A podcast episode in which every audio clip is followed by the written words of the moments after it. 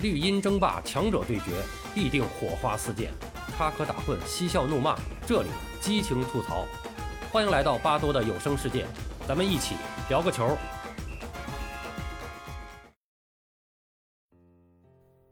时间来到了一九五五年，与国际足联破镜重圆的阿根廷是宣布参加在智利举办的第二十三届南美洲足球锦标赛，实际上就是美洲杯啊。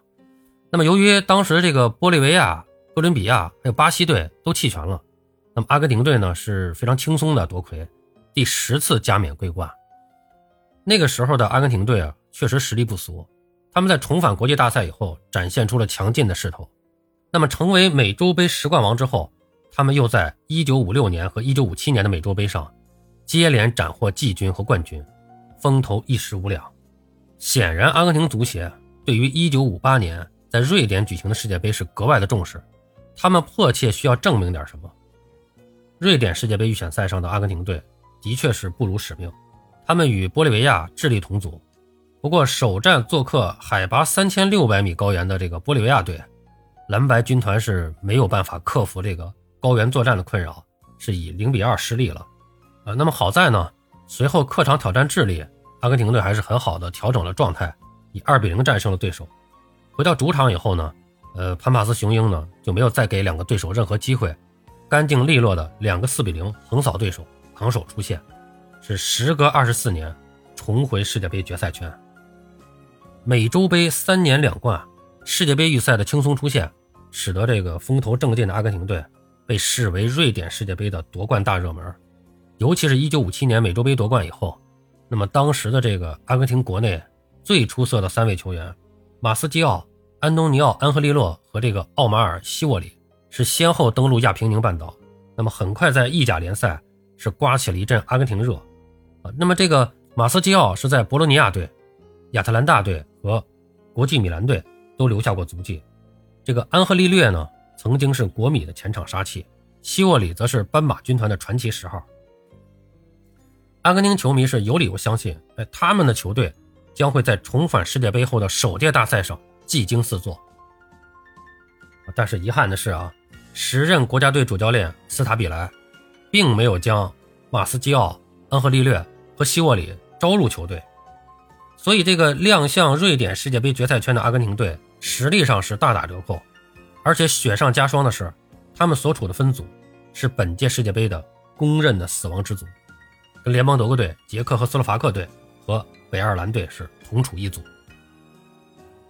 那么已经有二十四年没有征战世界杯决赛圈的这个潘帕斯雄鹰，他在六月八日的首战上，哎，就遇到了上届冠军联邦德国队。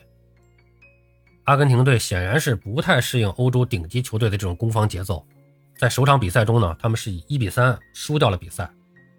第二场小组赛啊，这个蓝白军团正常发挥，以三比一战胜了北爱尔兰队。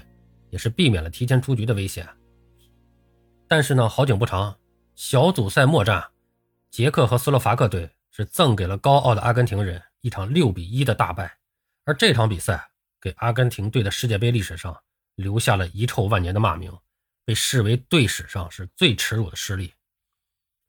一胜两负的蓝白之师，小组排名垫底，是惨遭出局，这让原本夺冠呼声甚高的他们是颜面扫地。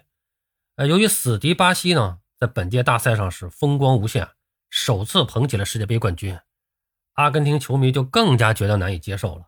他们是自发的组织了大批的球迷，准备在国家队返回布宜诺斯艾利斯时实施暴力接机。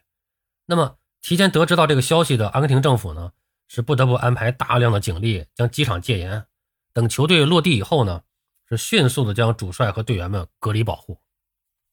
阿根廷队的门将这个马德奥卡里佐，多年以后回忆起1958年世界杯的时候，还是这个心有不甘啊。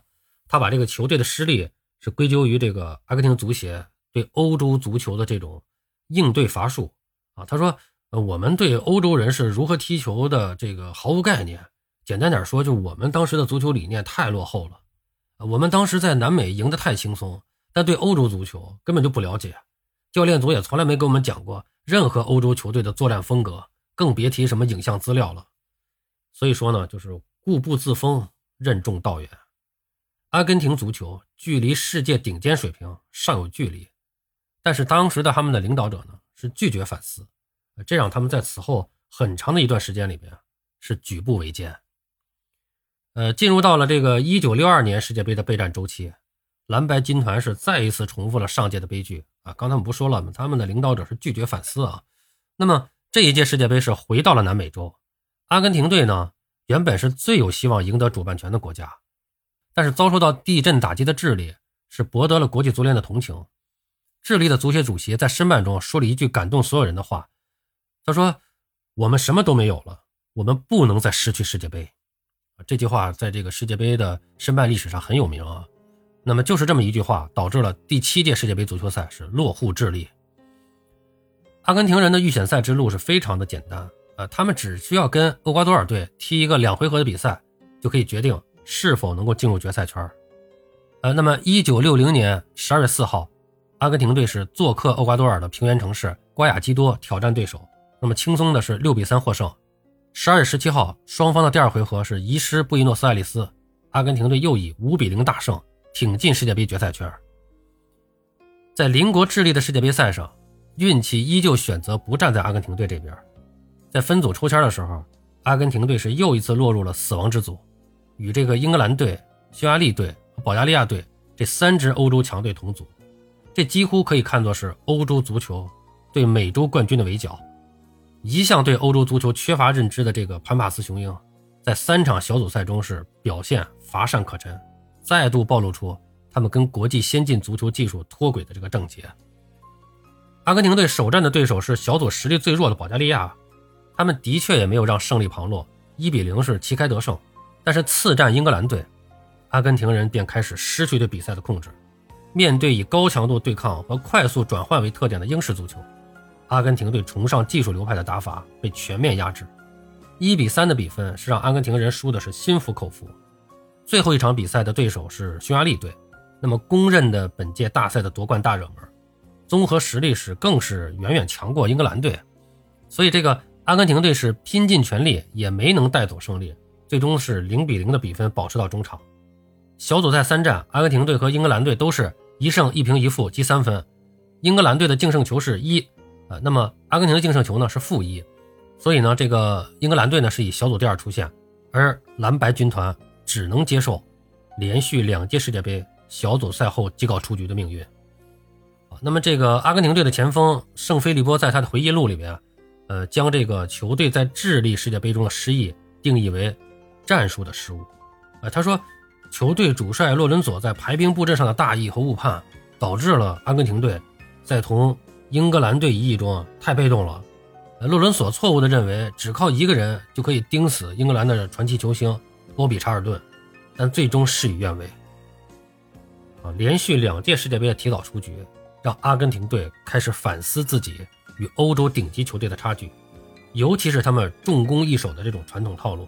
已经在两届大赛中被认定为是死路一条，一味的倔强和盲目的坚守，只会让阿根廷足球与现代足球发展的方向背道而驰。